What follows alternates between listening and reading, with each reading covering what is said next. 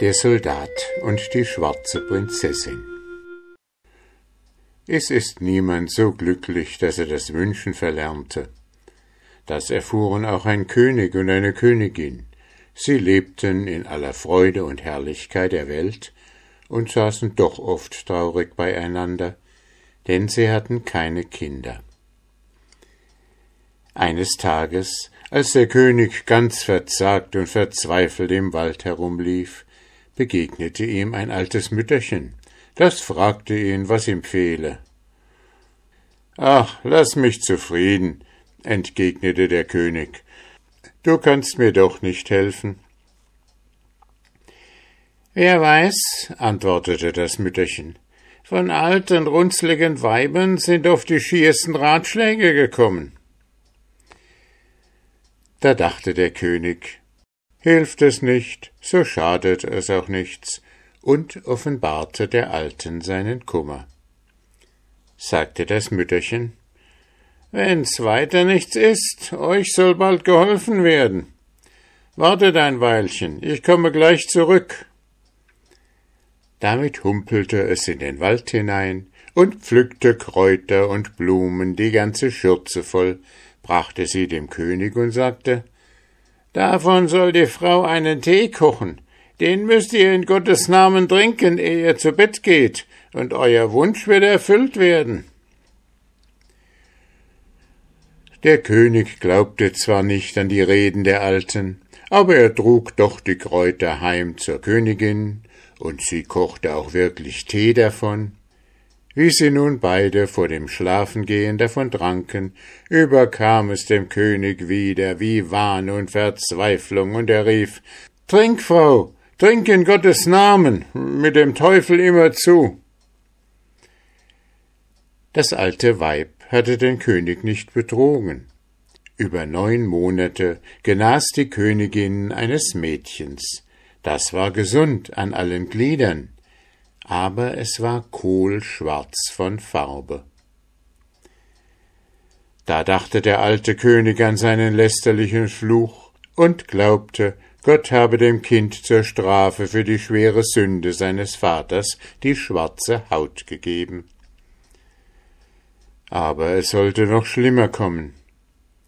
Das Mädchen aß nicht und trank nicht, es lachte nicht und weinte nicht, es schrie nicht und sprach nicht, und dabei wuchs es so schnell, dass es mit einem Jahr schon so groß wie ein fünfjähriges Kind war. Als nun sein erster Geburtstag kam, tat es um die zwölfte Stunde der Nacht, zu welcher Zeit es geboren war, plötzlich den Mund auf und rief Vater. Was willst du, mein Kind? Antwortete erschrocken der König. Jetzt spreche ich zum ersten Male, versetzte die schwarze Prinzessin. Dann tat sie den Mund zu und war wieder so stumm wie zuvor. Im zweiten Jahre wuchs das Mädchen so groß, dass es aussah wie eine Zehnjährige. Um die Mitternachtsstunde des zweiten Geburtstages rief sie wieder Vater, was willst du, mein Kind? fragte der König noch ängstlicher als das erste Mal. Jetzt spreche ich zum zweiten Male, erwiderte seine Tochter. Aber wundern wirst du dich, wenn ich zum dritten Male den Mund auftue. Damit schloss sie die Lippen und verlebte das dritte Jahr, wie sie die beiden ersten verbracht hatte nur dass sie am Ende des dritten Jahres so groß und stark geworden war wie eine mannbare Jungfrau.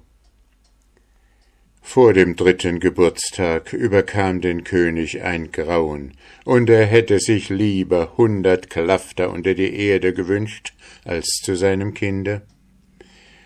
Doch es ließ sie nicht fort, er musste aushalten. Als die Glocke zwölf schlug, öffnete das Mädchen, wie es vorhergesagt hatte, seinen Mund und sprach Vater. Was willst du, mein Kind? entgegnete zitternd der König. Lasst mir einen eisernen Sarg machen, sagte die Prinzessin. legt mich hinein und stellt dann den Sarg vor den Altar in die große Domkirche. Jede Nacht muss ein Soldat an meinem Sarge Leichenwacht halten. Geschieht das nicht, so bringe ich Unglück über Unglück über euer Reich. Dann verstummte sie wieder, und der König gehorchte voll Angst dem Befehle. Ein eiserner Sarg wurde geschmiedet, in den legte man die schwarze Prinzessin wie eine Leiche hinein und trug sie auf einer Bahre in die Kirche. Dort wurde der Sarg vor dem Altar aufgestellt, und ein Soldat wurde dazu kommandiert, die Nacht über bei der Prinzessin Schildwacht zu stehen. Als er aber am anderen Morgen abgelöst werden sollte, war er verschwunden. Man stellte einen zweiten auf den Nachtposten, doch auch von diesem war am folgenden Tag keine Spur zu finden. Und so ging es Tag für Tag. Da kam einmal die Reihe an einen Soldaten, der war ein schlauer Gesell und dachte, Du kannst wohl etwas Gescheiteres tun, als sich von der schwarzen Teufelsprinzessin verschlingen zu lassen. Wie wäre es denn, wenn du dich auf und davon machtest? Und als es Abend wurde, stahl er sich fort, lief über Berge und Felder und kam auf eine schöne Wiese. Da stand plötzlich ein kleines Männchen mit langem grauem Bart vor ihm. Das war aber unser lieber Herrgott, der wollte den Jammer, welchen der Teufel allnächtlich anrichtete, nicht länger mit ansehen. Wohin des Wegs? sprach das Graumännchen, darf man nicht mit? Und weil das Alterchen so treuherzig aussah, erzählte ihm der Soldat, dass er fortgelaufen sei und warum er das getan habe. Das graue Männchen aber sprach Wenn's weiter nichts ist, so kehre getrost wieder um und geh auf deinen Posten. Ehe es elf schlägt, verstecke dich in der Orgel.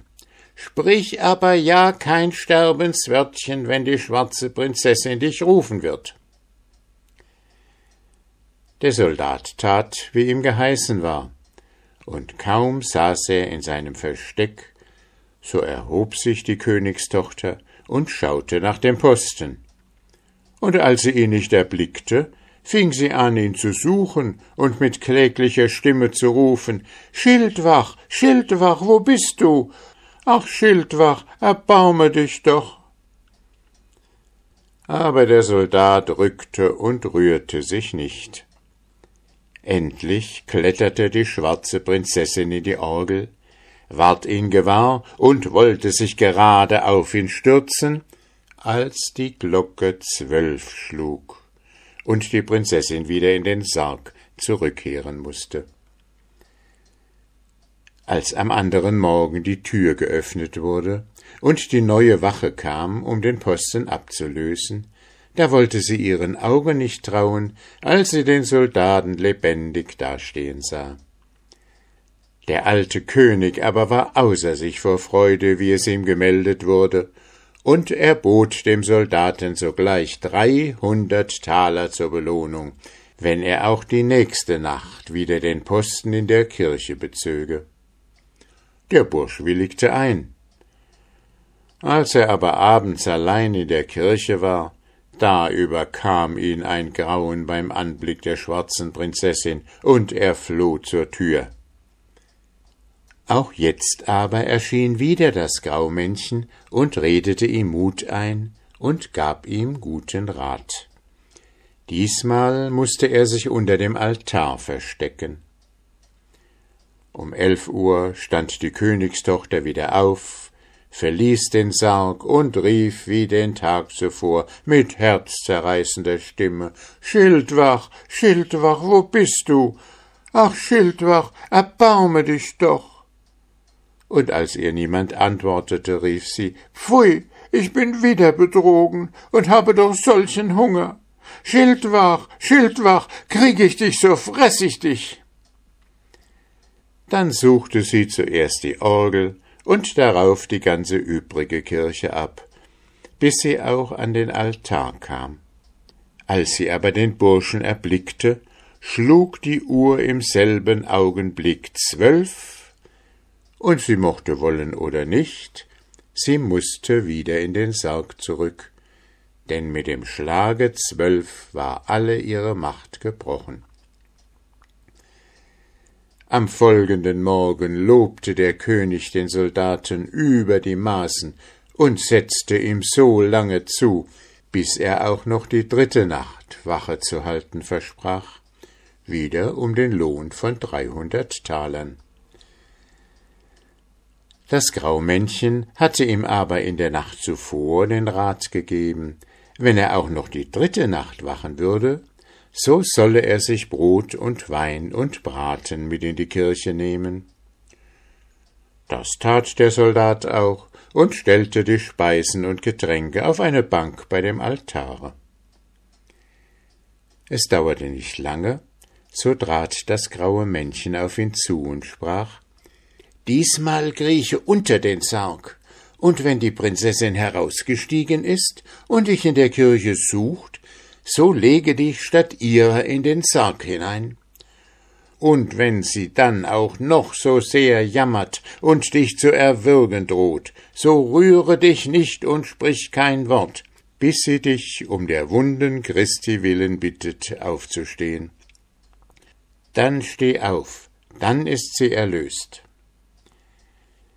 Der Soldat dankte der Männlein für den guten Rat und tat, wie ihm geheißen. Kaum hatte die Prinzessin den Sarg verlassen, so kroch er hervor und legte sich statt ihrer hinein. Und es kümmerte ihn wenig, dass sie laut klagend durch die Kirche rief Schildwach, Schildwach, wo bist du? Ach, Schildwach, erbarme dich doch, ich bin so unglücklich. Krieg ich dich, ich fresse dich lebendig. Weil die schwarze Jungfrau den Soldaten aber nirgends finden konnte, trat sie an den Sarg, um sich mit dem Schlage zwölf wieder hineinzulegen. Da sah sie, dass der Platz schon besetzt war. Jetzt tobte und schrie sie fürchterlich und drohte den Soldaten in Stücke zu zerreißen, wenn er nicht mache, dass er aus dem Sarg käme. Aber der dachte an die Worte des Männleins und rührte kein Glied. Je mehr sie aber schalt und drohte, desto weißer wurde ihr Gesicht. Und als all ihr Wüte nichts half, fing sie zuletzt an zu bitten und sagte schließlich Steh auf, steh auf, ich bitte dich um der wunden Christi willen, steh auf. Und wie sie das gesprochen hatte, wurde sie weiß vom Kopf bis zur Sohle und wunderschön. Dann reichte sie dem Soldaten freundlich die Hand und sagte Du hast mich erlöst, ich bin jetzt aus des Teufels Klauen befreit und nichts anders als die übrigen Menschenkinder. Steh auf, wir wollen essen, denn ich habe Hunger. Da stand der Soldat auf, und sie aßen von dem Brot und Braten und tranken von dem Wein, den er auf des Graumännleins Befehl mit in die Kirche genommen hatte. Als mit Sonnenaufgang die Wache kam, um den Posten abzulösen, stutzte sie, machte kehrt, lief zum König und meldete, der Soldat habe seinen Schatz bei sich in der Kirche, und sie säßen am Altare und herzten und küßten sich. Doch der König ahnte, was geschehen war. Er ließ sogleich seine beste Staatskarosse vorfahren und holte die beiden aus der Kirche ab. Drei Tage darauf wurde Hochzeit gefeiert, und da der König schon alt war, übergab er die Regierung seinem Schwiegersohn, und dieser herrschte nun mit seiner jungen Frau über das ganze Land.